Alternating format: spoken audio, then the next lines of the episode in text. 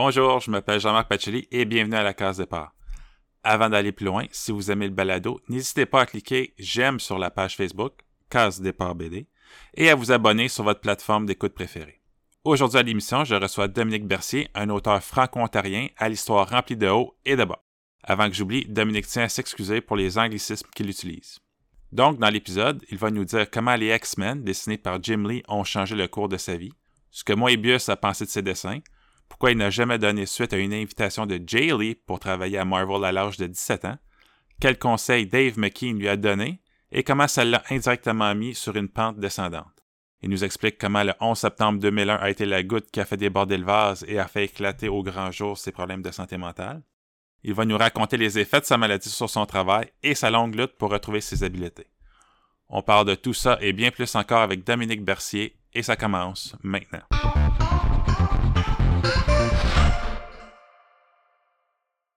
On s'est rencontrés en 2017 à un gala qui avait absolument rien à voir avec la BD, puis on s'était assis à la Ben. même table complètement par hasard. Puis quand j'ai su ce que tu faisais, j'hésitais à te poser des questions parce que je voulais pas avoir l'air trop stalker. Euh, donc là, je suis content de t'avoir au bout du fil aujourd'hui pour que enfin je puisse te poser toutes mes questions. On est Euh, rendu de grands chums, là. Donc toi, quand, quand tu étais jeune, est-ce que tu étais Ouais. plus Tintin ou Astérix? OK. So, Tintin, je reconnaissais que c'était supérieur. Sauf que la mise en page me gossait énormément. Tandis que les lignes d'Astérix, Uderzo avait une souplesse, me fascinait. Ça me dépasse à quel point il y a une souplesse. C'est une agilité incroyable. Mais pour ce qui est de Tintin, pour moi, c'est une lecture que je vais faire dans l'avenir parce que c'est un système de mise en page qui est très structuré. Euh, et puis moi, ce que j'aimais euh, de la bande dessinée américaine, pour jumper un peu, c'est qu'il y avait un dynamisme incroyable dans la mise en page, puis c'est ça qui m'excitait. Tandis qu'avec Tintin, je trouvais ça trop découvert euh, comme un making of, mais c'est comme dans les deux cas, c'est une passion, mais aussi une mission quasiment de moine que je respecte énormément. Puis comme tu as mentionné, on a appris à se connaître un peu depuis notre rencontre, mais si tu commençais par nous dire qu'est-ce qui t'a accroché dans la BD pour vouloir en faire une carrière? Je voulais toujours être artiste, mais je devais faire ce choix entre l'animation et la BD. Je laissais ça comme question ouverte. Je savais que je, de- je devais découvrir c'était quoi. J'ai pris des cours spéciaux en animation, des euh, cours d'enrichissement qu'on a à l'école, etc. J'étais assez whiz kid, donc j'avais ces opportunités-là. Mais là, quand j'ai vu Jim Lee sur X-Men, c'était la fin du monde parce que j'étudiais les grands maîtres de la Renaissance, puis pour moi, c'était l'ultime. Ça l'a été pendant bien longtemps. Puis je je reconnaissais, je reconnaissais Michel-Ange dans Jim Lee. Il y avait un fil commun. Il y avait une rigueur de l'anatomie que j'avais pas perçue dans les bandes dessinées avant, donc j'étais pas convaincu. Mais quand j'ai vu Jim Lee, c'était la bande dessinée, c'était choisi. Ben justement, tu nous parles de Jim Lee comme un des artistes euh, que tu admirais. C'est c'est lesquels, que, lesquels autres que tu pourrais dire qui ont eu un impact sur ta vie, puis de quelle façon, euh, justement, Jim Lee, tu dis, tu as reconnu euh, Michel-Ange en lui, mais euh, comment que c'est venu euh, toucher un peu ta, ta façon de, de créer toi-même? Ben, rapidement, c'est Jim Lee sur X-Men à Marvel qui nous mène quelques années plus tard à la fondation de Image Comics Mhm. avec euh, des comment dire euh, Des renégats? ouais mais mais mais c'était des défecteurs de Marvel Ouais. donc en 92 ils fondent Image puis moi je suis comme ok Image all the way Independent all the way c'était une grosse influence le souhait c'était d'avoir de la bande dessinée indépendante forever puis qu'on serait en contrôle de nos copyrights puis qu'on ferait plein d'argent le boom américain est tombé, c'est pas devenu le cas, mais ça donne des leçons. De là, je vais à Dave McKean, que je reconnais dans euh, le livre Batman euh, Arkham Asylum. Je l'avais aussi découvert dans euh, Comic Scene, qui est un vieux magazine qui passait dans les dépanneurs, euh, gros mass media, mais c'était Comic Scene. Tu sais, c'était comme les, les livres d'horreur qu'on avait, les magazines d'horreur, mais c'était Ok. pour les comic books. En tout cas, j'ai découvert Dave McKean. Ok, là, je capotais parce que dès Jim Lee, je me dis, je vais être le plus jeune à devenir BDiste aux États-Unis. Puis là, j'apprends qu'il y en avait des plus jeunes. Puis là, j'étais comme, ah, ben, tu sais, si j'étais moche, si c'était comme, ah, ben, je vais pas faire ça, je vais faire le premier artiste qui amène l'art plastique, l'art classique dans la bande dessinée. Là, je découvre Dave McKean, il me bat là-dessus. Ça, c'est donc. T'avais quel âge euh, à ce moment-là? Bon, euh, Jim Lee, j'avais 13 ans. Dave Oh. McKean, j'en avais 14. Mais j'étais déjà artiste. C'était comme, de, même en- à 13 ans, j'avais publié ma première bande dessinée avec l'édition du Vermilon à Ottawa Oui. pour le recueil de production artistique de jeunes euh, qui s'appelait Jonglerie et c'était le troisième numéro. Mais euh, ça, ça c'est 13 ans, puis là, 14 ans, je dirais, pour Arkham Asylum. Euh, disons, vers l'âge de 17 ans, j'étais en train de fonder Carte Blanche à De La Salle, qui est un recueil artistique et littéraire des, des élèves que j'ai réalisé euh, avec d'autres étudiants. En tout cas, euh, ma collègue qui m'aidait m'a montré Moebius, puis je capotais. C'était comme, oh my god, c'était tellement aisé. Euh, Hmm. C'était sur l'étoile, sur l'étoile. Euh, le, la couverture, c'était un fold-out. Donc, t'imagines quatre panels. Puis c'était un gros spaceship. T'as sans doute vu, c'est un, euh, c'est un bolide rouge avec deux personnages. Ça, ça l'ouvre, puis là, je regarde à l'intérieur, et puis encore, euh, on voit la, euh, le respect des euh, dimensions techniques classiques avec Moebius, sauf qu'il a un dessin qui est juste dans la proportion, mais lousse dans la ligne, tandis que les, de- les Américains avaient une tendance à faire des maniérismes avec leur ligne d'encre. Donc avec Moebius, dans ce cas-là, on reconnaît qu'il il y, a, beaucoup de souplesse, puis c'est un grand des grands, c'est un classique. Mais je reconnaissais quelque chose d'aisé. Il était confortable dans le dessin. Tandis que plusieurs des Américains que je reconnaissais euh, comme les, les boss des boss, je reconnaissais un effort. Tandis qu'avec Moebius, on dirait que c'était aisé, c'était paisible, c'était, je sais pas, c'était comme, c'était comme un, un champ de blé. Tu veux dire, c'était comme, c'était tellement, c'était tellement pas un combat pour lui, c'était confortable, c'était harmonieux, disons. Hmm. Donc ça, c'est euh, Moebius, ça c'était une grande découverte. Puis finalement, je dirais Mike Mignola. Et euh, c'est drôle, je les ai tous rencontrés, ces gens-là.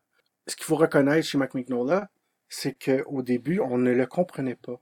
Il avait un style très graphique, avec beaucoup de noir, des angles euh, droits, et il ne fitait pas dans le boom américain, à tel point que lorsqu'il est euh, arrivé à Image, et puis il a dit, écoute, j'ai Hellboy, est-ce qu'on pourrait faire Hellboy? Donc il arrive à Todd McFarlane, puis Jim Mm. Lee, puis Rob Liefeld, puis il dit, je veux faire Hellboy.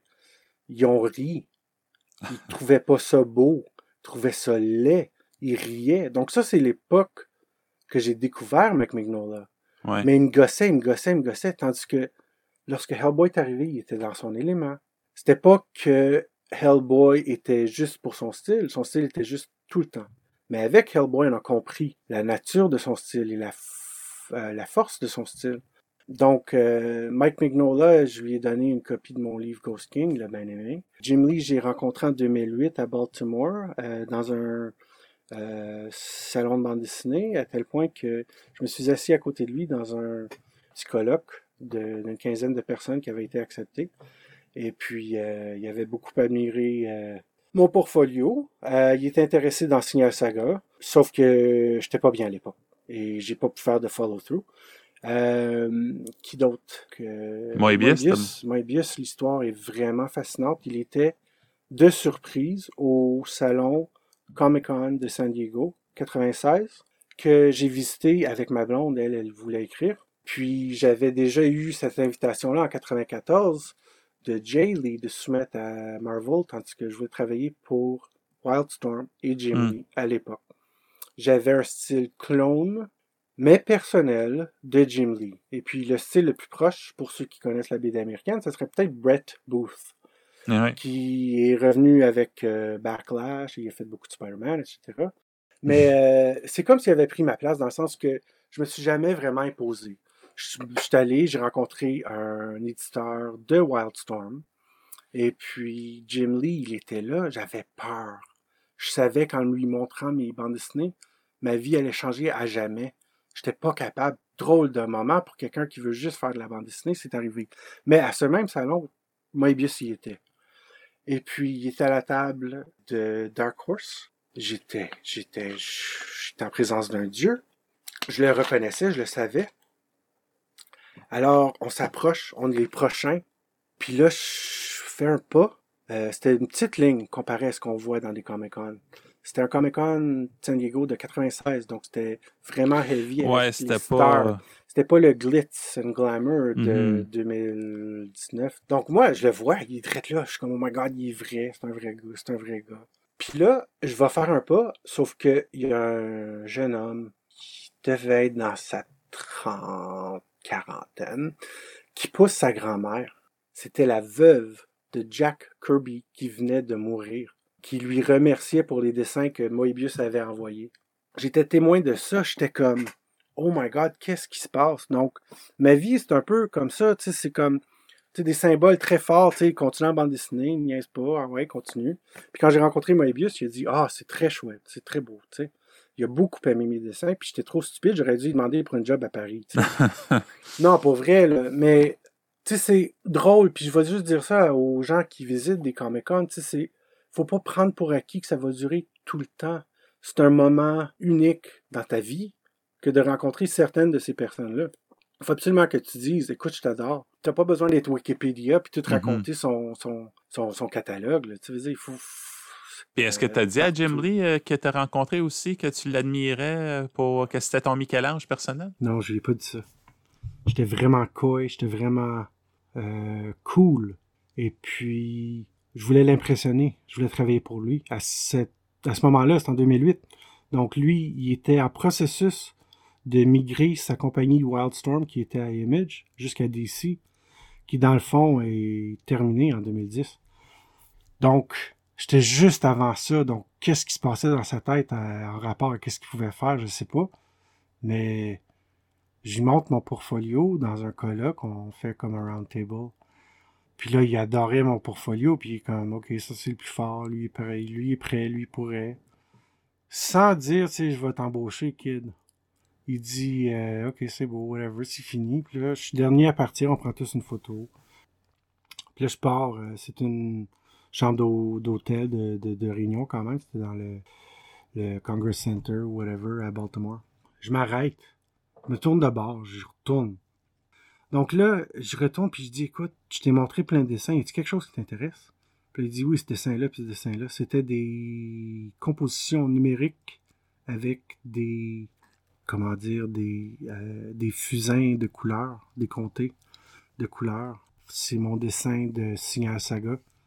Puis il dit oui, ça, ça m'intéresse. Mais là, qu'est-ce qui se passait? Dans les deux prochaines années, sa compagnie Wildstorm allait être complètement absorbée par DC. Il allait commencer être leur publisher ou co-publisher. Grosse époque pour lui. Euh, lui, ce qui semble le motiver, c'est de faire euh, un boulot qui rémunère bien. Puis je pense qu'il prend pour acquis son talent. En tout cas, tout ça pour dire que non, j'ai pas dit que je l'adorais. Oui, il a dit que j'aimais, qu'il aimait Signal Saga. À l'époque, ça ça s'appelait juste Signal. Euh, je l'avais créé à l'âge de 14 ans euh, parce que je lisais ses livres de X-Men. C'était inspiré de ça. En tout cas, euh, tout ça pour dire que si je l'avais approché avec mes premiers dessins de Signal Saga en 91, 12, 13, 14, 15, ça aurait sans doute fait quelque chose, mais j'aurais pas connu la vie, donc c'est un petit peu ça le trade-off. Je l'ai pas approché en 96. Euh, la personne que j'ai rencontrée en 96 à la place, c'était Dave McKean, que je respectais parce qu'il était artiste classique. Et puis, chez Jim Lee, il y avait un, aspect pop euh, hmm. clair, faut dire. Euh, c'était la différence entre le mainstream et qu'est-ce qui existait à l'époque comme un potentiel. Donc, ce qui est arrivé avec les bandes dessinées de Sienkiewicz et Dave McKean et euh, John New, c'est que c'était une époque où est-ce que c'était une parallèle possible, qui n'est pas devenue. Ça l'a pas survécu. Dans le sens que maintenant, la BD, ça peut être n'importe quoi, on voit de tout, mais c'était une vraie force, c'était un mouvement. Euh, en tout cas, je les rencontre. et puis, il me donne une audience d'une demi-heure. Puis là, il dit, assis-toi, on va regarder ton portfolio. McKean, il regarde ça, il dit, OK, écoute, tu peux devenir un penciler. Tu es un penciler. Tu peux avoir n'importe quel job que tu veux. C'est vraiment ça que tu veux? Dans ma sagesse, dit-il, il dit, tu peux devenir un vrai artiste. Un vrai, là, un vrai, comme un grand artiste. Il dit, accepte ton invitation à OCAD. Va à Art School. Et puis, je suis allé. Puis là, ça a comme dérapé parce que dès l'âge de 17 ans, 94, j'ai eu une invitation pour aller à Marvel. Donc, c'est un peu me tourner de bord, puis gagner plein de prix euh, de la salle, etc. de la salle étant ton l'école secondaire euh, que tu as fréquentée à Ottawa. Ouais, à Ottawa. Mais justement, tu dis à 17 ans, bon, c'est quelque chose qui n'arrive pas à, tout le monde. Comment qu'on fait pour impressionner Marvel à 17 ans au point de, recevoir une invitation? Puis euh, pourquoi que tu n'as pas fait de suivi là-dessus? L'opportunité d'arriver parce que je dessinais tout le temps.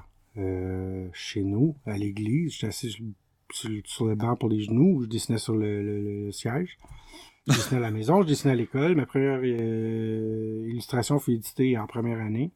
Je compétitionnais contre des huitièmes années. Euh, cinquième année, je compétitionnais contre des huitièmes années. Je gagne le Salon du livre, ma meilleure bande dessinée, euh, dans l'âge de 13 ans. C'est comme, ça arrête jamais. C'est comme gros whiz kid, super capable à l'école, euh, aime apprendre. Puis, euh, je travaillais très fort à l'école. On me mettait dans des cours de douance que j'aimais pas parce que j'étais isolé de la masse. J'aimais pas euh, en tout cas, je, trouvais ça euh, isolant. Donc, j'ai jamais fait ça. Mais j'ai accepté mon invitation de la salle en 9e année parce que j'ai passé une audition. Puis ils m'ont accepté en 9e. Puis en 11e, j'ai gagné la médaille des arts visuels. Puis en 13e, j'ai gagné le prix des. le grand prix d'excellence du centre artistique de la salle.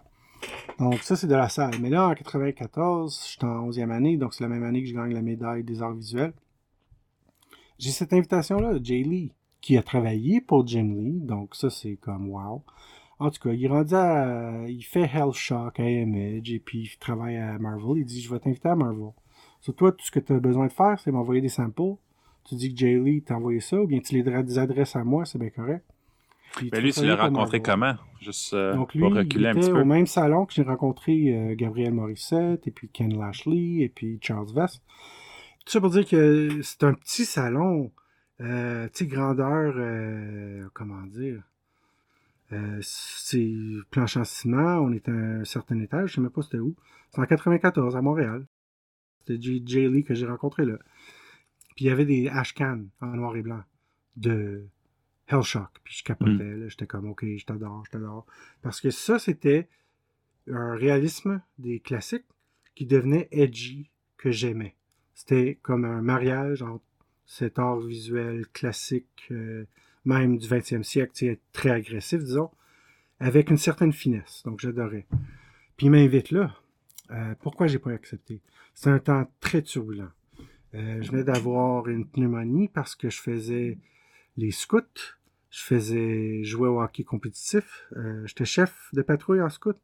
j'étais dans des cours avancés à l'école. J'étais dans le programme des arts visuels, etc. Je réussissais. Donc, j'aurais pu juste dire, OK, ben, ma carrière écolière est terminée. Même que j'aurais pu essayer de marier mon école avec ce travail-là. J'aurais pu. Euh, j'étais plutôt lent, mais j'étais très capable. Moi, c'était les détails qui m'intéressaient. Pourquoi non? Euh, mes parents se divorçaient. Puis j'avais pas vraiment de guide qui disait non, il faut que tu acceptes j'étais comme dans un néant vide. J'avais pas de point repère. Et puis, ce qui m'intéressait après ça, c'était le médium. Et puis, de continuer de travailler pour une compagnie indépendante. Donc, que de travailler à Marvel en 94, c'était pas éloquent. C'est donc dire que à Marvel, à l'époque, ils avaient perdu tous leurs stars, ils avaient perdu leur face. Ouais, tout le monde était parti à Image. Puis là, Marvel était plus cool, mais vraiment plus cool. Puis les artistes, ils pompaient des affaires sur le, les de, des succès des Todd McFarlane, puis des Rob Liefeld, puis des Jim Lee. Alors là, c'est comme de la trash, whatever. Est-ce que j'aurais pu rentrer? Dans le fond, peut-être. J'avais un style très avancé, très raffiné. Je te montrerai ça un de ces jours. Et puis, c'est euh, à ne pas comparer avec les œuvres qui sont plus euh, plastiques depuis. Euh, à l'époque, je dessinais très tight, très mainstream. J'avais tout synthétisé, les styles. J'avais une certaine discipline que je voulais pas perdre immédiatement. J'aimais ça, l'école. Mais je m'imaginais jamais que le boom américain, qui était gigantesque, allait se terminer. Ouais. Mais justement, tu as quand même travaillé un peu du côté euh, américain. Euh, J'ai vu que tu as été crayonneur adjoint sur des séries comme euh, 10th Muse à Image ou Rising Ouais. Stars à Top Cow. Ouais, Euh, Est-ce que tu peux nous parler un peu des difficultés d'être euh, l'adjoint d'un autre crayonneur? Parce que dans le fond, il faut que ton style se marie au sien. Il faut pas que ça, il faut pas qu'il y ait de décalage entre les deux. C'est c'est quoi, en gros, comment tu as vécu ça, cette période-là? Question technique, lui, il me demandait Peux-tu dessiner ça? Je le dessinais, il acceptait. Donc, il aimait mon dessin. J'augmentais son style avec le mien. Donc, c'était pas une adaptation très difficile. Euh, le seul temps que ça. Pas ça chavirait, mais ça, ça variait un peu, c'était lorsque je dessinais ses personnages euh, secondaires. Donc, il fallait que j'adapte dans son style. Là, tu parles sur 10th Muse ou sur... euh, Euh, sur 10th Muse, sur, sur tous ces projets-là, oui. OK. Donc là, je travaillais, j'ai travaillé dans presque trois studios, euh, presque deux studios, sans doute un studio. Donc le premier studio que j'ai visité, c'était Pat Lee. Et puis c'était euh, un, groupe d'artistes asiatiques, chinois. Et puis je crois que j'étais euh, un peu trop rock and roll pour eux, c'est-à-dire que j'avais cette capacité et cet ego qui prenait de la place. Donc, c'était Lego. C'était le studio de Lego à Pat Lee. Donc, c'était pas ma place. Deuxième studio, je travaillais avec Non-Disclosed pour quelques semaines. C'est donc dire que je faisais ces arrière-plans, ces euh, cartouches euh, de carabine.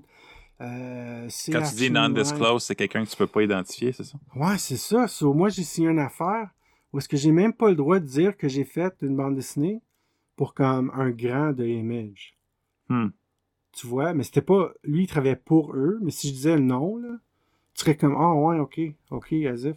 Ça n'a pas fonctionné, drôle d'histoire. Euh, j'ai critiqué son anatomie une fois comme si j'étais quelqu'un qui savait de quoi je parlais. Je l'étais, sauf que c'était pas ma place. Donc, j'ai dit ça, puis là, il m'a jamais rappelé. Donc, Hmm. c'était la fin de ça. On était rendu où? Euh, Tu euh, parlais de, de, de- que c'était pas si pire que ça, dans le fond, être un crayonneur adjoint pour... euh, il aimait mon style, il utilisait mon style. J'étais, j'avais tellement de détails, à tel point que lorsque il était à Comic Con, moi j'ai pris deux trois jours pour peaufiner une page de Angel qui a été créée par Joss Whedon, qui a été écrit par Michael Golden à l'époque. En tout cas, mon euh, le euh, comment dire, le protégé de, je travaillais pour Ken Lashley, euh, Excalibur, et puis là il vient de faire Spawn, etc. Et puis son assistant dessinait Angel, et puis son, ils ont quitté. Il a dit Ok, mon personnage va être là, j'ai juste besoin d'une clôture là, puis un background là, puis vas-y. Donc, moi, je fais le background. C'est une scène de la ville de LA. La clôture était en bois, des planches. Je me dis Ok, ben j'ai un petit peu de temps, puis les autres sont partis, j'ai rien à faire. Autre que ça, bien urgent. Donc, j'ai fait un chain link fence. Une clôture traditionnelle en fer euh, avec le pattern enchevêtré. Là, je sais pas comment t'appelles ça, juste une clôture de fer. Là. Ouais. Et puis euh, avec dans l'espace négatif de chaque trou le background. OK? Non seulement ça, j'avais donc deux panels de, de, de clôture. Et puis il y avait une clôture, il y avait deux portes qui étaient comme warpées. Puis C'était comme de la 3D de Chain Link Fence. Puis j'ai d'ailleurs gens, j'ai rencontré l'encreur puis il disait oh my god, cette affaire-là, là, c'était atroce. À tel point que les autres ils ont quitté, ils ont, ils ont, ils ont lâché la job. Ah Ils oui? n'ont jamais travaillé à Dark Horse. Euh, après ça, c'était de ma faute parce que j'avais fait un, une affaire trop détaillée.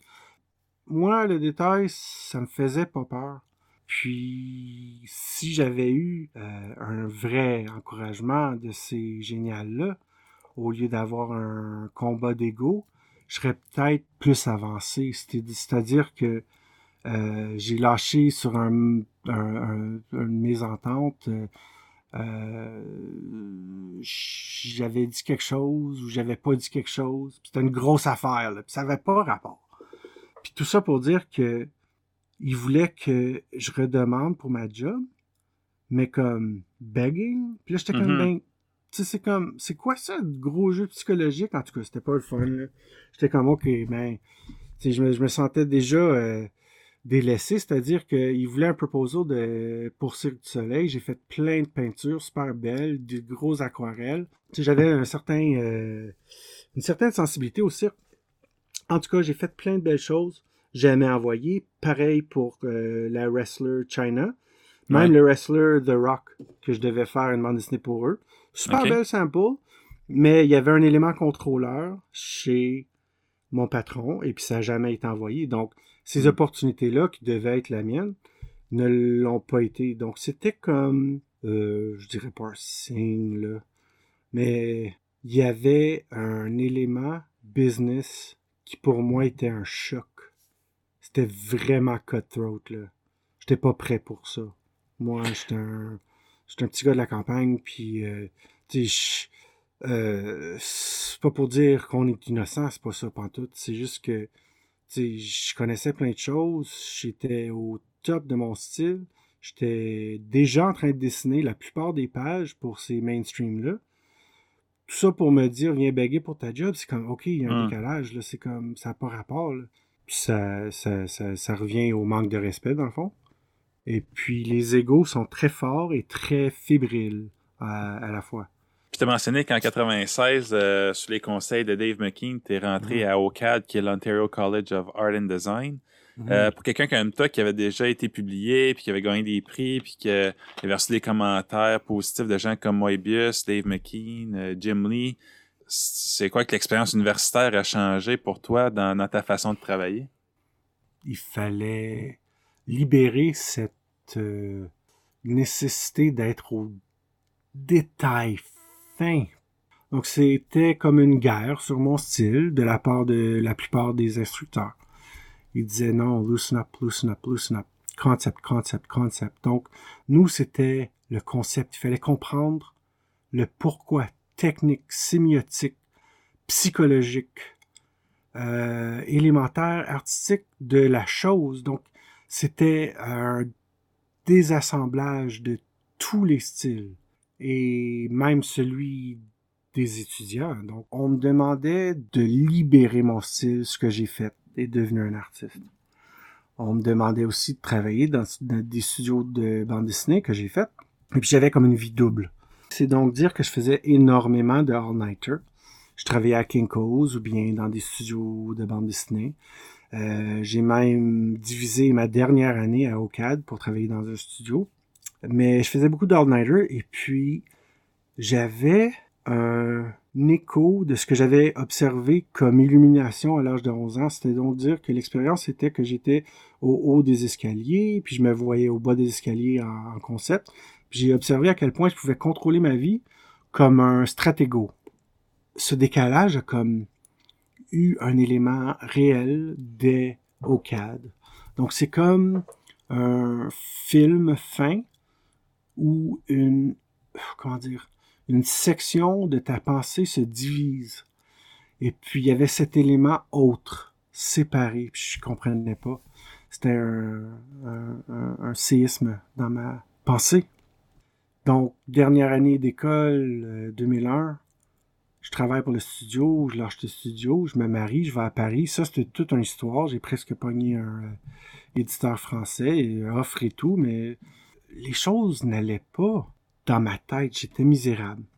Tous ces choix drôles, le crash du boom américain, cette destinée assurée avec mon style mainstream Jim Lee, Rob Liefeld, euh, ça arrêtait ça continuait pas, puis je voyais plus d'espoir, j'avais pas d'espoir. J'étais pas heureux dans mon mariage, euh, et puis ça, ça s'est manifesté euh, quasiment immédiatement. Et puis, euh, le 11 septembre 2001, on a 9-11, Mhm. et puis ça, ça m'a perturbé énormément, sauf que ça m'a sauvé dans un sens, parce que je reconnaissais que j'étais triste, parce que tout le monde d'autre était triste, puis j'ai ressenti une drôle de connexion. Et puis c'est cette connexion-là que j'ai explorée euh, depuis. Et puis euh, ça m'a permis, malheureusement, d'entrer dans un autre monde qu'on m'expliquait dans des livres occultes ou d'hermétisme chrétien ou de gnosticisme, des choses comme ça. C'est donc un monde parallèle qui existe en ce moment. C'est dans ma tête, c'est dans ta tête, c'est un feeling. C'est donc une dimension qu'on a accès que j'ai perçue. Sauf que j'avais pu autant de connexions avec le monde commun et les choses communes et les rapports communs et les, euh, les relations communes. Euh, j'étais sur un trip, j'étais comme c'était comme être sa drogue sans l'être du tout. Euh, des gros highs, des gros lows. Et puis quand le high devient trop high, ça s'appelle ce qu'on appelle une psychose. Donc quand on mm-hmm. appelle un état psychotique, c'est non un personnage comme Joker à la télévision, mais c'est un genre de feeling d'illumination. Une euphorie. Hein. C'est non seulement une euphorie, mais une augmentation de notre sensibilité. Donc tous les sens augmentent. Alors là, ça m'arrive plusieurs fois. La première fois, c'était à la fin de SARS à Toronto. Et puis je rentre à l'hôpital. Euh, tandis que mes amis étaient en train de monter un film. On était en plein tournage chez moi. Euh, et puis euh, je quitte. J'avais pas dormi de la nuit. Je tripais. Je venais de finir. je venais de finir Bird Color. J'étais partout sur mes murs. C'est comme. C'était trippant. Là. Je dessinais ces murs. Là. Puis pour moi, c'est super important. Là ça l'a été dans le fond, ça a sa place. C'est pas dire que c'est tout euh, du craziness, ça a sa place. Mais c'était ça mon expérience. Donc en 2003, on me donne une injection, je rentre à l'hôpital. Avant l'injection, euh, on me demande de m'asseoir, puis je dis écoute, vous allez m'injecter. Tout ce que je voulais savoir, c'est quoi? On voulait pas me le dire. Donc c'est une question de droit pour des personnes euh, à risque, disons. six gardes arrivent, tu sais, flag jacket, grosse affaire. Puis là, moi, j'avais étudié du kung fu sans leur faire mal. Je me suis échappé de toute leur grip. Là, j'étais comme, OK, j'ai gagné. Je vais vous laisser m'injecter. Mais il était comme, c'est qui ce gars-là? Toutes les, euh, toutes les préposés, ils se demandaient, mais c'est qui ce gars-là? Ah, c'est un artiste. C'était comme une énergisation. Puis par la suite, euh, SARS a quitté. Puis, mais c'était comme un, une administration euh, qui était euh, triste après tous ces mois à combattre une pandémie à Toronto, mm-hmm. que faire, que faire, que faire? Donc moi, j'avais comme énergisé ça. Donc j'avais compris que cette énergie bipolaire était contagieuse. J'avais compris qu'il y avait un rapport avec une certaine électricité d'une personne et le rapport avec les autres. Donc, j'ai étudié ça pendant les, des années, tu sais, que faire, que faire, que faire. Par la suite, je suis divorcé, retourne à, Ottawa. Euh, et puis, euh, je travaille dans quelques studios de design. Je fais des journaux, euh, je fais du design, bla bla bla. Et puis, je démontre des symptômes bipolaires et je me fais congédier. Ça devait arriver une troisième fois, ma médecin a dit, écoute, c'est ton cycle, on, le reconnaît. Donc voici, tu travailles plus. Jusqu'à temps que tu vas être mieux. Et puis en 2007, j'ai cessé de travailler. Et puis j'ai commencé euh, à accepter euh, très peu d'argent, mais je suis très reconnaissant quand même, sur CPPD et ODSP. Donc c'est en Ontario, c'est le programme pour euh, les personnes en, difficulté. Soit physique ou mentale. Excuse-moi, je, bois. En tout cas, donc de 2003 à 2010, c'est des années euh, un peu rock and roll. Je fais la fête, je rencontre des femmes, c'est le fun. Je suis sur le high, des fois je me sens pas bien. Puis là, le cycle continue. Je vais à l'hôpital plusieurs fois. En 2010, j'y vois, j'y vois plusieurs fois juste en 2010. Puis ils se disent, OK, ben wow, là. OK, toutes nos recettes n'ont pas fonctionné. Et il faut trouver les médicaments. Donc, ils m'ont assommé avec tout. Hmm. J'avais plus de symptômes psychotiques, sauf que je pouvais plus penser. J'avais aucune mémoire. J'avais pas euh, le goût de travailler, la capacité de travailler. J'avais toujours cette passion pour la bande dessinée, absolument. Mais je pouvais pas continuer. J'ai persévéré quand même malgré tout. Et puis, euh, je voulais absolument faire de la bande dessinée. Je savais que j'étais capable de faire une bande dessinée internationale, neuve, qui pouvait faire une différence. Donc en 2010, euh, je vais à l'hôpital plusieurs fois, j'ai une nouvelle recette, on m'assomme avec tout. Euh, de 2010 à 2015, je suis avec Mirror Comic Studio. Je suis cofondateur, président, publisher. Et puis, on fait plusieurs bandes dessinées, dont six bandes dessinées qui vont être traduites euh, dans la collection Pop Terror bientôt. Et puis, euh, c'est ça, c'est très difficile. je suis ce qu'on appelle en anglais un spoonie, donc un homme aux cuillères. Une cuillère, c'est une métaphore pour une mesure d'énergie. Et ceux d'entre nous qui sont spoonies n'ont pas l'énergie d'une personne normale. On a des difficultés à fonctionner. Hmm. Et puis ça euh, altère notre cours, notre destin de carrière. Euh, donc, euh, qu'est-ce que j'ai fait? Ben, moi, j'ai persévéré quand même. En 2015, j'ai arrêté mon processus. Ça devenait trop mainstream, ça devenait trop corporatif. Ça avait ses avantages, mais je m'y sentais plus à l'aise. C'était d'autres qui avaient pris leur place. Je me sentais mis de côté malgré la capacité de dessin et le fait que je faisais des, bandes dessinées nouvelles. Euh, j'écoutais d'ailleurs ton épisode avec Christian Kennel et puis il reconnaissait que malgré le fait a une multiplicité de styles dans le monde, l'Europe se tient à quelque chose et l'Amérique se tient à quelque chose. C'est assez fixe, ça a un, ça a un centre. Mm-hmm. Donc nous, ce qu'on dit, c'est que, écoute, il faut créer des nouvelles bandes dessinées. Pas pour dire, tu sais, on va juste faire des triangles, tu sais, on va faire des bandes dessinées avec des triangles, ça va rocker. C'est pas ça l'idée, là.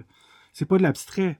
C'est d'honorer, de réclamer tout ce qui est bon dans la bande dessinée. Donc, les, les, éléments de Tintin que j'adorais, avec les lignes de euh, d'Astérix, sais, tous les bandes dessinées que j'ai explorées, c'est donc faire un mix de tout ça. Ghost King, c'était plus euh, chinois. Euh, Treadwell, c'était plus réaliste. Euh, etc. Donc, c'est une exploration. Donc, je faisais un petit peu ce que Dave McKean faisait. Euh, puis j'ai suivi son, prompt. J'ai juste dit, OK, ben, je vais devenir un vrai artiste. C'est ce que je voulais faire euh, dès l'âge de 3 ans quand j'ai commencé à dessiner. Donc, dans cette difficulté, j'ai trouvé des amis quand même, d'autres spoonies qui reconnaissaient, écoute, on, voit que tu essaies, on, voit que tu as un talent. sauf que pour les personnes qui sont un peu plus entrepreneurs avec un côté un petit peu mesquin, c'était l'idée d'être en association avec quelqu'un qu'on pouvait manipuler. J'étais très faible. Hmm. Je ne le suis plus.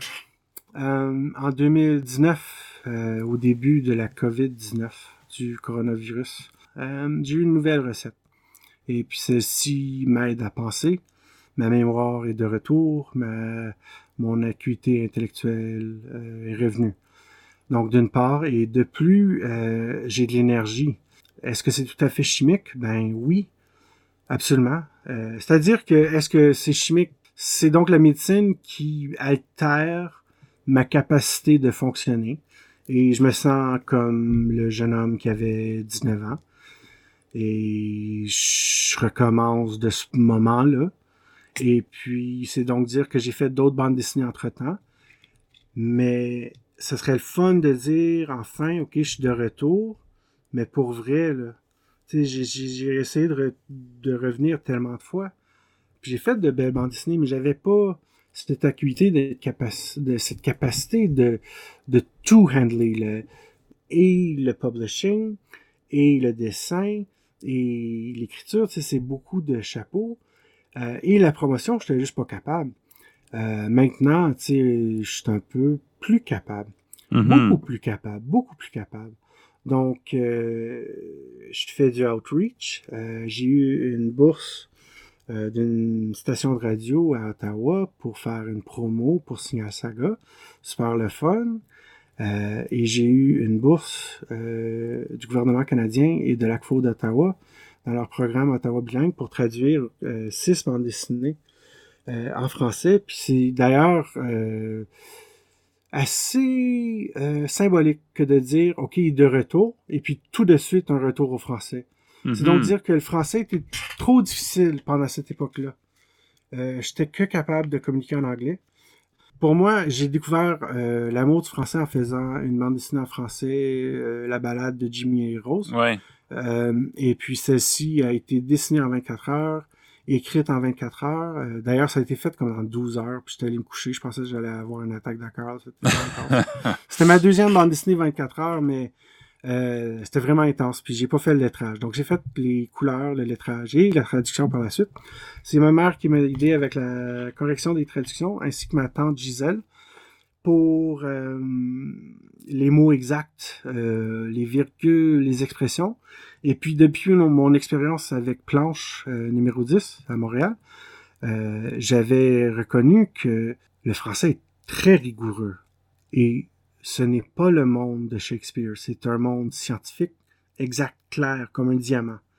Et puis, cette restriction permet aussi un focus et puis une certaine non une discipline, mais une puissance. Donc, les restrictions de la langue française permettent une clarté, une science, comme une mathématique intégrale. Euh, du moins, c'est mon observation, parce que toi, je sais pas euh, si ça a été ton expérience. Moi, j'ai appris l'anglais quand j'étais très jeune. Puis, euh, tu sais, quand on parle en anglais, lorsqu'on est français, c'est comme. Puis quand tu parles en anglais, c'est pareil, sauf qu'il y a des consonnes. C'est la même chose. Donc, euh, c'est pas pour insulter les Anglais. Sauf que l'anglais est plus facile. C'est pour ça qu'il est plus populaire, il est plus facile. Donc, le chinois est très compliqué, l'anglais est très facile, le français, c'est quelque part entre les deux. Si on permet des observations euh, vraiment euh, brusques, c'est comme, je suis pas un scientiste du bilinguisme, mais euh, la capacité de travailler dans les deux langues a fait que les deux textes devait se refléter. Et c'est donc dire que des mots que l'on prend pour acquis dans une langue ne se traduisent pas nécessairement. Et lorsqu'on trouve un mot qui est juste dans les deux langues, c'est mieux. Donc, c'était cette redécouverte-là. C'était comme retrouver mon bras gauche, euh, bras droit, whatever. Et puis, euh, c'est une existence que, que, que je fais. C'est un peu drôle, je suis bilingue, bipolaire, c'est un peu cute. mais euh, j'ai toujours euh, existé depuis l'âge de 3 ans dans les deux langues. Tu as mentionné un peu que bon le, le, le, désir de, de changer la bande dessinée, de ne pas toujours être campé dans un style. Puis quand on regarde les différentes choses que tu as faites, que ce soit Like Never mm. Before and Like Never Again, Ghost King, Dominion Jack, T'as mentionné la balade de Jimmy Rose, t'as mentionné Signal Saga. On, voit vraiment, c'est tout le temps, ton style, il change radicalement d'un à l'autre souvent. Ça, est-ce que c'était vraiment... Est-ce que quand tu t'assois pour... C'est, ouais, est-ce que c'est planifié quand tu t'assois puis tu commences ou c'est quelque chose qui vient... Alors euh, là, moi, je dirais que un genre Dave McKean, il est plutôt... Euh, j'interprète sans doute mal ça. Mais je vois ça comme si il avait découvert une technique, puis c'est comme, go, je vais faire ça, ce style-là, cette fois-ci. Euh, j'ai peut-être tort. Pour moi, ce que je fais, c'est que je me dis, qu'est-ce que je communique, à qui je communique, comment je communique. Et la réponse comment je communique, c'est le style. Puisque je suis capable de répondre à ce style-là, j'ai comme cet écho visuel euh, distinct dans chaque bande dessinée qui reflète l'histoire pour moi, c'est l'histoire qui est hyper importante. Et pour mes lecteurs, ils vont reconnaître que l'histoire n'est pas tout à fait. Euh, tu sais, c'est pas mal Capes Optional, mon affaire. Tu sais, c'est pas mm-hmm. tout le temps des, des super-héros. Mais euh, c'est une exploration visuelle, mais je veux que ça mixe. C'est comme si d'un côté de la colline, il y avait l'histoire qui montait. De l'autre côté de la colline, il y avait le style qui voulait une certaine histoire et ils se rencontrent. Puis dans la bande dessinée, c'est le mariage des deux. Donc c'est de refléter le style visuel dans l'histoire et vice-versa.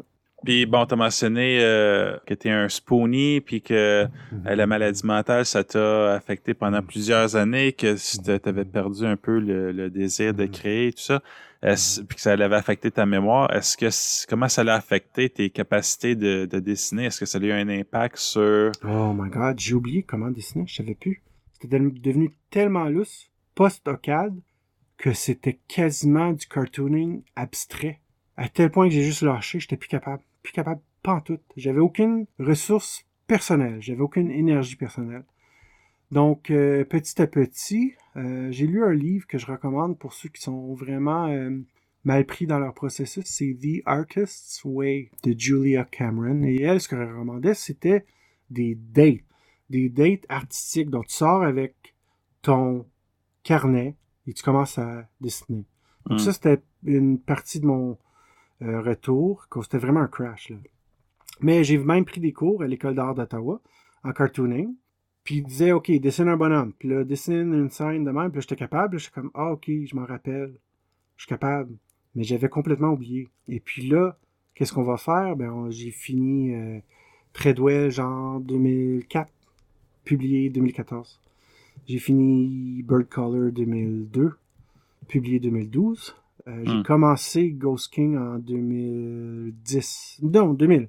Et puis, j'ai rencontré Chris Staros de Top Shelf Productions aux États-Unis, qui voulait l'éditer, puis qui l'a édité dans le sens qu'il a fait le editing, mais c'est venu à l'époque du crash pendant euh, le crash américain en 2008. C'est le timing était exact, donc il m'a jamais publié. Mais j'avais cette bande dessinée terminée. Et puis ça, c'était une première. c'était non seulement une série de dessins, mais il y avait le lettrage, il y avait le design, il y avait tout. C'était complet. Donc j'avais complété une bande dessinée. Si quelqu'un veut faire de la bande dessinée, la seule chose à faire, c'est de compléter une bande dessinée. Elle n'a pas besoin d'être belle, mais elle doit être complète. Avoir une bande dessinée complète, c'est beaucoup plus impressionnant que mon portfolio que j'ai montré à Dave McKean. Mais en tout cas, j'ai complété ça. Euh, tout ça pour dire que euh, le désir, le désir euh, me gardait en vie. Mais la capacité n'était pas là. Euh, j'avais pas l'énergie. Euh, j'avais pas les ressources. Puis c'est comique, dans le fond, parce que si on recule d'il y a quelques minutes, si on a cette, cette rencontre Marvel, la rencontre Jim Lee, euh, Moebius, c'est comme qu'est-ce qui se passe? C'est vraiment la maladie mentale qui interrompt, qui interrompt ce processus-là. Donc, capacité, pas là, mais un désir, une profonde passion qui n'arrêtait pas, c'était mon espoir. Donc même quand j'avais pas de l'espoir, je me suis demandé, ben, tu sais, si ça existait, mais je le voyais pas, tu sais, ok, ben, peut-être ça existe. Donc j'ai persévéré. Et puis ça m'a donné plusieurs bandes dessinées, tu sais, des centaines, peut-être des mille de pages de bandes dessinées. Sauf que 20 ans plus tard, après cette offre euh, de Marvel, il y a 23 ans, tu sais, c'est comme, ok, je devrais être auteur d'environ 10-20 000 pages de comic book. Mhm. J'en suis de quoi? 1000, 2000, 3000. Tu sais, c'est comme. C'est vraiment euh, life interrupted, là, mon affaire. Donc, mon grand retour, c'est maintenant. C'est le fun, c'est épeurant, c'est drôle, parce que je me sens exactement comme avant. Sauf que je suis bionique dans le sens que j'ai besoin de mes médicaments pour fonctionner. Comme si j'avais euh, un bras mécanique. Sauf que c'est un support, un soutien, euh, un crutch pour ma brain. Alors, euh, tout ça pour dire que je m'en sors enfin. Été très difficile. Mais j'ai appris ce que c'est que de souffrir, que d'être pauvre, que de devoir retourner chez ta mère dans le sous-sol et développer une grande compagnie et tes belles bandes dessinées internationales à partir de ta chambre à coucher. C'est pas trop difficile d'accepter parce que j'accepte ce qui m'est pas, ce qui s'est passé. Mais qu'est-ce que je vais faire euh, avec cette expérience-là? Ben, je vais en parler. Je vais communiquer aux gens qui sont dans la merde maintenant. Parce que eux autres, ils voient pas l'espoir. Mais ça existe. L'espoir, c'est pas comme, c'est un feeling, c'est pas fuzzy, c'est pas un toutou. Mhm. L'espoir, c'est un frame qui entoure le monde. C'est partout dans l'univers. L'espoir existe toujours. Donc, c'est ce que j'ai appris. C'est ce que je veux communiquer. Euh, je veux communiquer cette dimension secrète-là. C'est quoi? Donc, c'est weird. Euh, Qu'est-ce qui se passe? Ben, les dimensions sub- subtiles influencent les faits et les vraies choses, comme les taxes, puis les chaises, puis les chars. Donc, cette relation-là, j'aimerais ça euh, l'illustrer, ce que je fais dans mes bandes dessinées. Donc, ça me donne une perspective d'auteur, d'écrivain, qui d'après moi est beaucoup plus profonde que de simplement faire tu sais, Signal Saga avec Image Comics quand Mhm. j'avais un style qui était hot. Donc j'ai sacrifié, sacrifié le, le style qui était hot pour euh, non seulement devenir un artiste, côté plastique, côté émotionnel, spirituel, mais une personne que j'aime. J'aime qui je suis devenu. Mais ce qui est fun, c'est que je me rappelle mes leçons. Tu sais, j'ai pas vraiment euh, nécessairement euh, le goût de tout raconter ma vie en détail, mais il y a plusieurs anecdotes qui se retrouvent dans mes bandes dessinées qui, dans le fond, sont très personnelles. C'est des véhicules pour ma vie. Puis ce que je voulais faire, c'est vivre à fond des expériences humaines, euh, même surhumaine et spirituelle, puis n'en parler en bande dessinée. Euh, de plus, je dirais même que la bande dessinée, ça, ça peut être un engin spirituel, ou du moins émotionnel. Donc moi, j'ai commencé à dessiner parce que mon père était à la chasse, puis je le manquais terriblement. Ma, ma mère savait que je tenais un, un, crayon comme un grand déjà. À l'âge de 3 ans, elle, elle, me met un carton dans mes mains, elle dit dessine n'importe quoi. Donc j'ai dessiné la scène de chasseur. Alors là, ce que ça fait, c'est que ça fait un lien direct avec mes émotions et le dessin, un lien qui euh, dure. Donc, pour revenir à ce que je disais, c'est que la bande dessinée, si ça n'a pas d'éléments émotionnels, pour moi, c'est une technique vide. Mm. Et c'est ce que j'ai appris avec mon trajet de difficulté. Euh, j'ai une solidarité avec les autres ponies, avec les gens qui ont des problèmes euh, physiques, mentaux. Je comprends c'est quoi souffrir. Puis je comprends que le fait d'être handicap ne reflète pas nécessairement sur ton âme. Donc moi, j'avais mon âme qui grandissait pendant tout ce trajet-là. Sauf que je pouvais pas refléter mon intérieur avec ma capacité mentale. J'avais une déficience mentale. Mm. Ce qui va euh, choquer le monde, car j'avais quand même une intelligence pas pire, mais j'étais pas vite. Les connexions se faisaient pas rapidement. J'étais en panel des fois, et puis j'oubliais la question.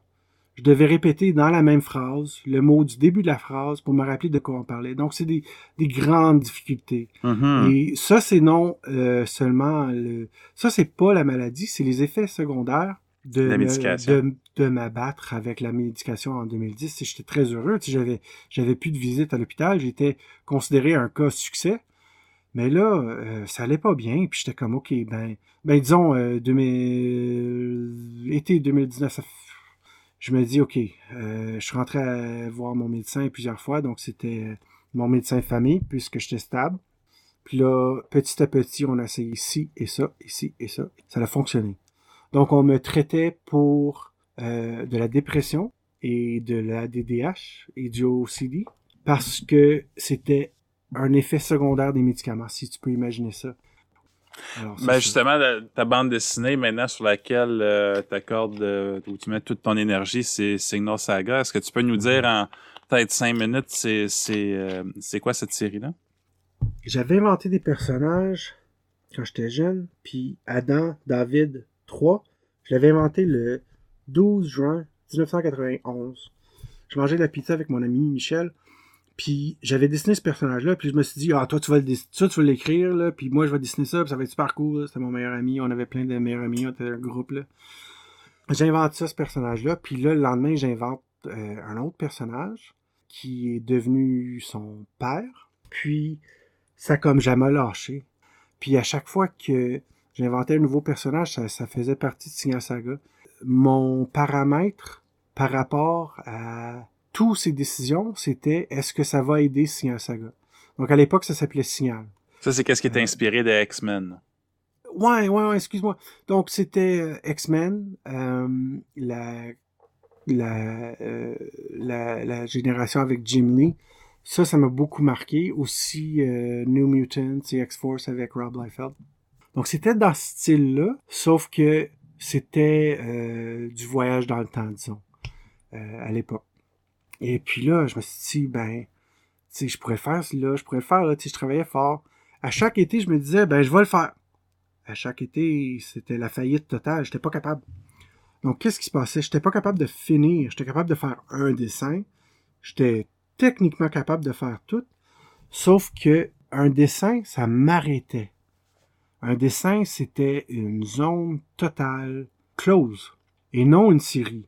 Par la suite, j'ai compris que faire de la bande dessinée, c'est un boulot de fou, comme disait Loisel, mais euh, il faut comprendre que c'est une série. Si on s'arrête euh, au poil de nez du bonhomme à gauche, ça va prendre longtemps notre bande dessinée. Ouais. Si tu t'attardes aux détails, tu vas jamais finir. Alors, en comprenant ça, bien des années plus tard, ça m'a beaucoup aidé. Donc moi, ce que j'aimerais faire, c'est, avec Signal Saga, faire un mariage de ces styles mainstream, aussi une influence manga, aussi une influence bande dessinée. Ce que je veux faire de Signal Saga, c'est une bande dessinée tout à fait internationale. Euh, C'est-à-dire que ça fit nulle part, mais ça fit partout. Donc c'est un, c'est un- c'est une drôle de dichotomie, si on peut dire ça. Euh, c'est deux frères qui se rencontrent après avoir été divisés à la naissance. C'est donc euh, deux jumeaux. Un, il est plutôt blanc, l'autre, il est plutôt noir. Pourquoi, on va découvrir? C'est quatre numéros, premier numéro où on a euh, le groupe de musique de, de, Adam et de son frère Ash qui euh, monte jusqu'au top de la scène boréalaise. Donc, c'est en Boréalie, euh, une fiction du Canada. Et puis, ils sont dans Zero City, qui est Ottawa. Donc, je voulais que ça soit, euh, comment dire, comme un monde inconnu, mais familier. Mhm. OK, donc, c'est ça qui commence, mais on va découvrir qui est vraiment son père, qui est vraiment sa mère, qui est vraiment son frère. C'est comme grosse affaire de... J'ai- quand même pris un grand risque. J'ai pas commencé avec euh, des explosions, puis des, des grosses batailles. C'est six... euh, non, pardon, c'est neuf hommes revêtus d'une armure en or, un petit peu style Cirque du Soleil, ce serait une influence, qui atterrissent en 77, puis là, 19 ans plus tard, le jeune, il s'en va à l'école. C'est comme, OK, what, qu'est-ce qui s'est passé? Tu sais, c'est du mystère. Donc, c'est c'est beaucoup de mystère, et puis j'essaie d'é- d'établir le fait qu'il existe un mystère dans l'arrière-plan, sauf que, signale, Adam, qu'est-ce qu'il va faire, lui?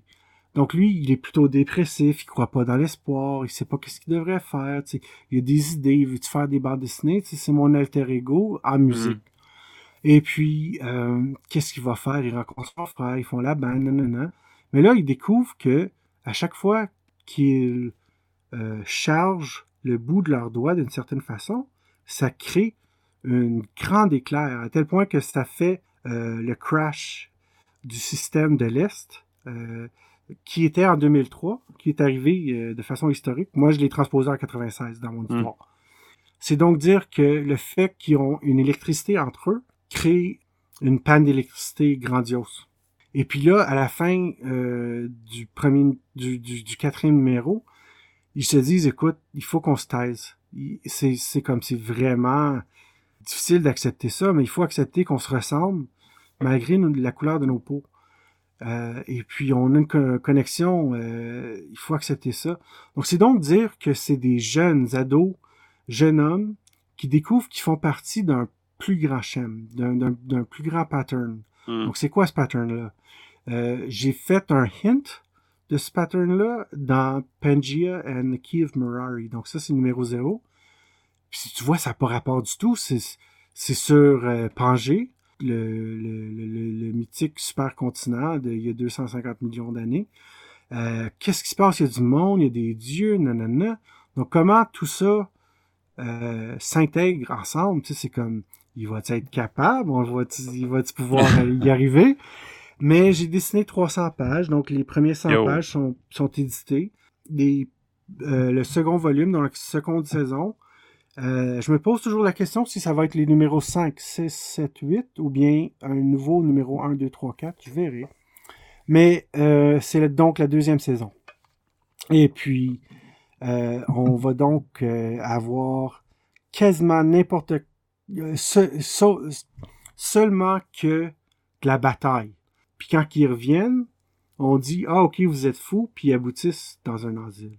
Donc, c'est des échos du fait que les highs psychotiques avaient une dimension spirituelle vraie. C'était peut-être pas contrôlé, mais lorsque tu retournes à l'hôpital, tu reconnais qu'il y a plusieurs personnes qui sont comme Ah, tu vibes avec moi.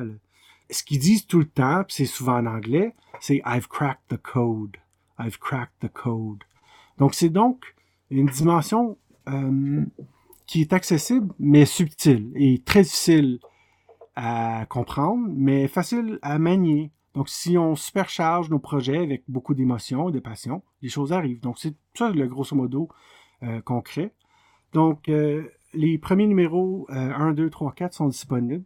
Et puis, euh, sur mon site. Et puis, et puis euh, dans la seconde saison, ça va être vraiment excitant. On va découvrir euh, leur vrai ennemi. Puis, euh, dans la troisième saison, on va découvrir c'est qui vraiment ce vrai ennemi-là. Ça se plie un petit peu à la formule mainstream que je voulais respecter. Hmm. Je veux percer toujours dans ce monde américain-là, sauf que je trouve difficile de le faire. Sauf que le public canadien est extrêmement réceptif. Et souhaitons-le, le public euh, européen, depuis ma distribution avec Isneo, .com. Donc ça, ça a été établi par toutes les grandes boîtes européennes. C'est leur plateforme numérique. Et puis, j'en fais partie. Euh, Signal Saga est déjà là, puis d'autres numéros s'y ajoutent. Donc, euh, tu sais, côté entrepreneur se développe, puis Signal Saga continue. Euh, je suis un peu en pause parce que je dois honorer euh, BD Invasion, mon projet d'adaptation. De, de, traduction, euh, mais la raison euh, primaire pour laquelle Mirror Comics Studios existe, c'est pour réaliser Signal Saga. C'est ça mon but. Euh, toutes les autres choses doivent supporter, combler, euh, aider, augmenter cette expérience-là. Donc, moi, c'est Signal Saga or Death. Et euh, en espérant que ça soit pas or death euh, trop vite, euh, si euh, tu avais une, euh, une BD ou une série à suggérer à nos auditeurs qui doivent absolument découvrir, ce serait quoi? Euh, je dirais Understanding Comics de Scott McCloud, qui est un classique de la bande dessinée, écrite en bande dessinée par rapport aux bandes dessinées et aux mécanismes et philosophies et psychologie de la bande dessinée, comment la, la bande dessinée fonctionne techniquement. Mm.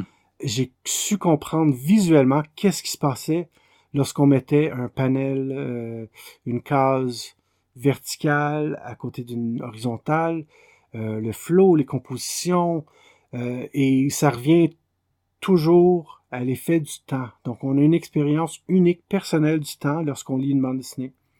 C'est donc de guider l'œil et puis de comprendre que si on fait un cartoon, la plupart du monde vont s'identifier. Tandis que si on fait un portrait très juste avec tous les rides, on va dire Ah, c'est cette personne-là. On prend pour acquis qu'on peut lire une bande dessinée, sauf que c'est un art en soi que de lire une bande dessinée. Puis euh, juste peut-être que c'est la même réponse, mais pour euh, ah. les illustrateurs ou les scénaristes qui nous écoutent, ce serait quel conseil que tu leur donnerais pour qu'ils puissent pousser leur style encore plus loin?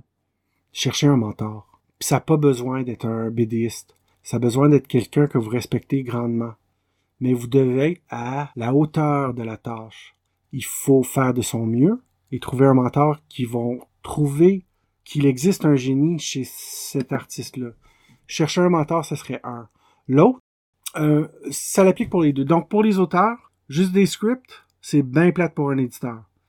Pour un éditeur, si tu leur montres plein de pin-up et des belles images, ça leur dit aucunement si vous êtes capable de, de raconter une histoire. De raconter une histoire. Donc, c'est l'équivalent d'être photographe et dire je veux faire. Euh, J'aimerais ça. Euh, tu sais, si tu veux, je vais, je vais, je vais, je vais diriger ton, ton prochain Spider-Man. Tu sais, Marvel, tu sais, ça te tente-tu, je fais des belles photos. Tu sais, ça n'a pas rapport. Donc, c'est ce, ce, ce leap-là. Donc, compléter une bande dessinée. Quelle est une page, qu'elle en est trois, que vous faisiez une reliure à 4 pages, 8 pages, 16 pages, faites une bande dessinée, complétez-la. Juste pour vous-même. Vendez-la à votre mère, à toute votre famille. Commencez ce processus-là. Euh, autrement, j'ai des ressources sur mon site web euh, qui sont disponibles, euh, sans faire le plug, mais c'est comme, il y, a plusieurs choses, il y a plusieurs étapes. Euh, tout d'abord, un mentor. Et terminer une bande dessinée. Si vous pouvez terminer une bande dessinée de style américain de 20 à 24 pages, c'est très bien.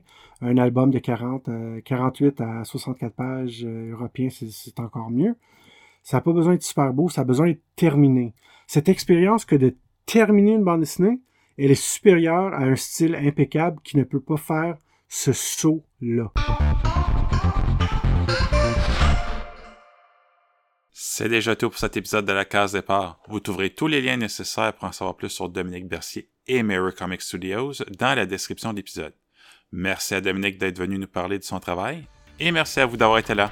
Ciao!